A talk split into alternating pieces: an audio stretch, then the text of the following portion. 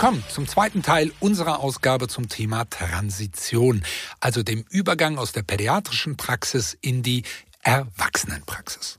Falls Sie den ersten Teil dieser Ausgabe noch nicht gehört haben, empfehle ich diesen zunächst anzuhören. In diesem zweiten Teil erfahren wir von Dr. Jürgen Fleischmann und Dr. Daniel Alvarez, was wichtig wird ab dem Teenageralter und aus der Perspektive der Erwachsenenmedizin. Los geht's mit der Antwort Dr. Fleischmanns auf die Frage, wie denn eine mögliche Strategie für eine gelungene Transition aussehen kann. Je nachdem, wie die Patienten darauf reagieren, mhm. was von denen kommt. Wenn die glücklich sind, äh, so angesprochen zu werden wie bislang, dann kann man das weitermachen. Und, aber irgendwann kommt so ein Punkt, äh, wo die sagen, ich soll die ganze Zeit diese blöden Medikamente nehmen, das will ich nicht. Mhm. Ja, und wenn man dann sagt, okay, du musst aber, dann fallen die aus der Behandlung. Weil der Arzt ist ja nicht dabei. Ja. Und die Eltern können das Medikament hinlegen und äh, finden es dann irgendwo im Mülleimer wieder. Ja. Das heißt, ich sage dem Patienten dann immer, okay, du willst das Medikament nicht nehmen, kann ich verstehen. Ja, dein Job als Jugendlicher ist ja herauszufinden, wer du bist und was du kannst. Und wenn du denkst, mit Medikamenten wird dieses Bild ähm, dir nicht gerecht, dann bin ich einverstanden, wir lassen die Medikamente weg, du lernst dich kennen, mhm. wir unterhalten uns einmal im Monat mindestens, wie es dir geht. Wenn es nötig ist, kommst du zwischendurch nochmal. Ähm, und dann entscheiden wir gemeinsam, ob du es ohne Medikamente schaffst oder ob du für bestimmte äh, Momente in deinem Leben doch eine Unterstützung brauchst. Also dann wieder dieses Ernst nehmen und das die Zielvereinbarung mit allen gemeinsam. Und was würdest du sagen, wie lang ähm, sollen die Kinder bei, beim Kinder- und Jugendbehandler in, in Behandlung bleiben? Bis zu welchem Alter? Ja, am besten bis zur Rente. ich, wollte, ich wollte gerade sagen, so hört sich das nämlich ein bisschen an. Wir probieren das immer wieder neu aus, die kommen zurück äh, und dann gehen wir in die neue Lebensphase. Ja, da bleibt Aber keiner ja. mehr übrig. Nee, wir, wir können ja, ja sowieso besser behandeln als ihr. Das ja, ja, da bleibt keiner mehr übrig. Er hat ja schon gesagt, die Patienten fallen aus der Behandlung raus ähm, zwischen dem 15. und, und 18. Lebensjahr. Und wenn dann die Kinder- und Jugendbehandler noch weitermachen, es gibt tatsächlich in Australien ist es so, weil ähm, es da offensichtlich mit Ärzten noch schwieriger ist. Die dürfen bis 26 behandeln und da ist die Behandlungsrate noch geringer ähm, als bei uns. Das, das ist ein ganz ja. spannender Punkt, aber wann, wann äh, bringen wir die Frage nochmal auf? Ja, also irgendwann kommen auch die Jugendlichen. Natürlich ist es am einfachsten, äh, wenn der Arzt, äh, der sie kennt und den sie kennen, äh, weiter behandelt. Aber irgendwann kommen die und, und äh, machen eine Ausbildung, äh, machen ein Studium und, und ziehen woanders hin. Und dann kommt schon äh, die Frage, wer kann mich denn weiter behandeln? Und die, die absolut da bleiben wollen, die bereiten wir dann natürlich vor, wenn die, wenn die 18 sind, pass auf, in drei Jahren äh, musst du einen Weiterbehandler gefunden haben und ähm, schau mal, wo du hinkommen kannst. Dann haben wir ja als Expertenrat diese Transitionsbögen ähm, äh, ja, erstellt und auf den Markt gebracht, äh, die alles enthalten, was ein Weiterbehandler braucht. Mhm. Und die geben wir dann mit und sagen, begib dich mal auf die Suche nach jemand, äh, der dich weiter behandeln kann. Ich glaube, was auch wichtig ist, ist ähm, tatsächlich Kinder- und Jugendpsychiater ähm, oder Kinder- und Jugendbehandler, musst fast du mehr sagen als ich, denken mehr in Entwicklungsschritten als, als Allgemeinbehandler. Ne? Und ähm, tatsächlich ist nur ein bisschen das Setting in der Praxis von einem Allgemeinbehandler anders als ja. in der Kinder- und Jugend. Ähm, ganz, ganz klar. Ähm, die wollen zwar als Jugendliche ernst genommen werden und sagen, das schaffe ich alles alleine. Aber weil die ADHS haben, verpeilen sie dann doch den nächsten Arzttermin mhm. oder sich rechtzeitig Medikamente äh, nachzubestellen und brauchen dann doch meistens ihre Mütter, äh, diese begleiten. Das ist für Kinder- und Jugendbehandler vollkommen normal, auch wenn der 19-Jährige mit Mutter kommt. Mhm. Auch und wenn wir die dann zwischendurch rausschicken. Aber für euch äh, ja, im Bereich der Erwachsenen... Ganz, also ich musste mich ja. wirklich äh, am Anfang meiner Zeit dran gewöhnen, dass ganz selbstverständlich immer die, die Eltern mit reinkamen am Anfang und dann ja, habe ich immer irritiert geguckt, was dann wiederum die, die sowohl den Patienten als auch die Mutter irritiert hat. Und ähm, ja, aber auch das äh, muss eben der Erwachsenenpsychiater berücksichtigen, dass am Anfang das noch so ist und auch das muss man weiter besprechen, dass mhm. man ähm, langsam dann ähm, die Eltern rausdrängt. quasi aus der ja, also ich, ich denke zum, zum Coaching, äh, was ja dazugehört, zur Psychoedukation mhm. äh, in, der, in der Patientenbehandlung gehört natürlich auch bei der Verselbstständigung zu unterstützen. Und das ist ja nur möglich in dem Fall, dass, dass sie nicht der Praxis fernbleiben, sondern egal, ob sie jetzt Medikamenten, ob sie adherent sind oder nicht, äh, aber dass sie zumindest weiter in die, in die Praxis kommen, man sich weiter austauschen kann. Ähm, adherent sind die schon vor allen Dingen, wenn sie kommen. Also eine Behandlung genau, das ja viel, viel ne? mehr als, ja. als, als der Psychopharmakologie. Ja, ja. Aber trotzdem ist das ja schon ein krasser Sprung. Ich bin im zweiten Schuljahr diagnostiziert worden, spinnen wir mal rum, ähm, war ich sechs, sieben Jahre alt, bin bis 1920 bei Jürgen Fleischmann in der Praxis. Früher Mama, Papa, je nachdem, mit dabei oder so, ja. Und dann komme ich zu Dr. Alvarez in die Praxis. Kein Mama und Papa mehr dabei, keine, keine lustigen Spielzeuge im Wartezimmer.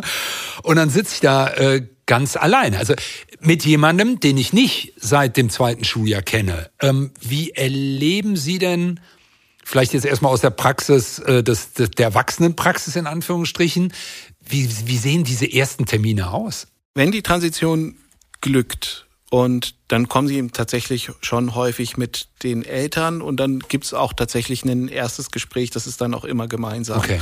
Aber ich erinnere mich an, also das kann ich vielleicht anekdotisch erzählen, ein Patient, der kam und der sagte, ja, ich muss ADHS, soll weiter behandelt werden. Ich sagte, ja, was haben Sie denn? Das ist auch schon eine Umstellung für die, das für Sie die Patienten. Das, ja. Was haben Sie denn für Möglichkeiten? Das weiß ich nicht. Ja, gegen ADHS halt. Äh, ja, wie lang denn? Ja, pf, Gott, so. Äh, Schon immer? äh, ja, und das gipfelt in welcher Klasse sind Sie denn? Ja, weiß ich jetzt auch nicht, weil er so in dieser Situation überfordert war.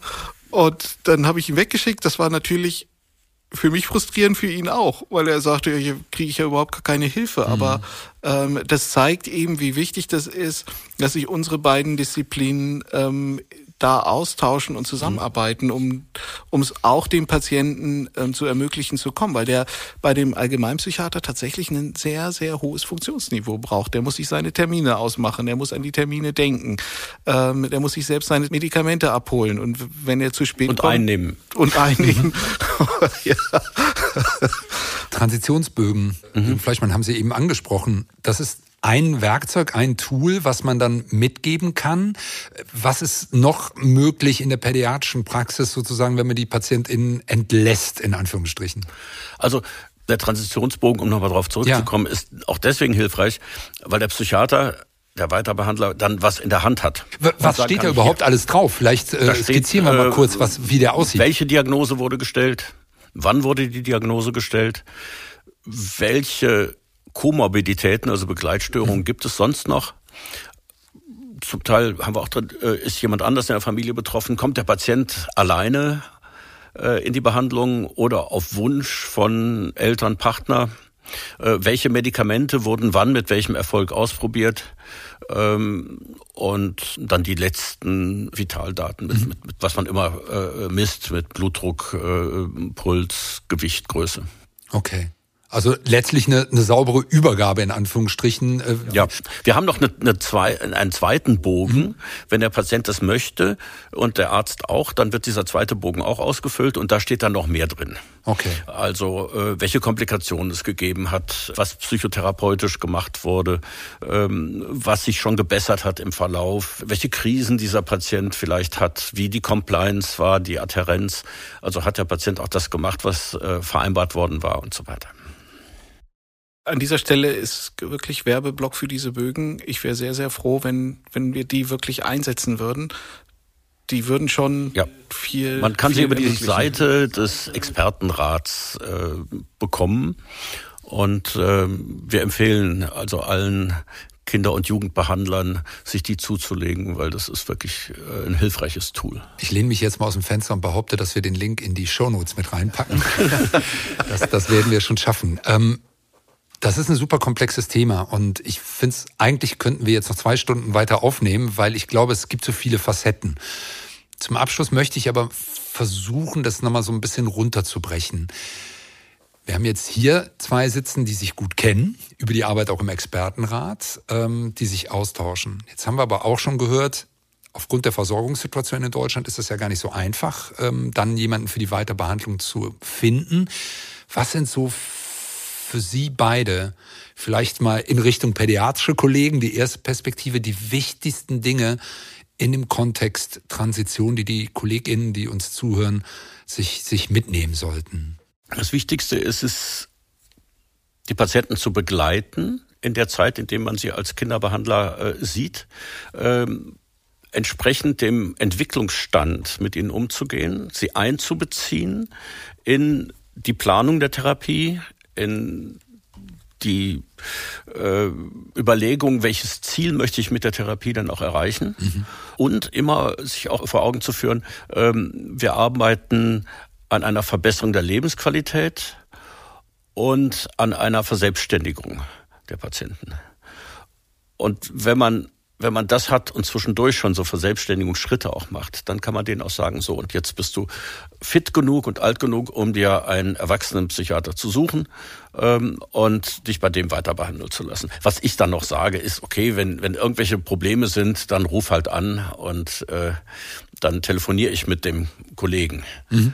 Und das wird manchmal auch gerne genutzt. Dann. Wie, wie, welche Möglichkeiten hat man denn, vielleicht kurz nachgefragt, sich ein eigenes Netzwerk zu schaffen? Also können Sie den, den Jugendlichen ähm, auch Adressen an die Hand geben und sagen, guck mal, hier in der Nähe gibt es ja, Also immer dann, wenn solche Netzwerke aufgebaut wurden, in einigen Regionen sind die schon da, ist natürlich einfach. Ja. Äh, dann hat man die Adressen möglicher Weiterbehandler von, von ADHS-Coaches für Erwachsene, von Selbsthilfegruppen, also wo es äh, äh, eine Gruppe von ADHS Deutschland oder von Juvemus, mhm. an die man sich wenden kann, die dann auch wieder Behandler kennen äh, und wo man dann nicht alleine ist, sondern wo man äh, hingehen kann und hat äh, gleich Betroffene, äh, mit denen man sich austauschen kann. Also das ist äh, sicherlich hilfreich.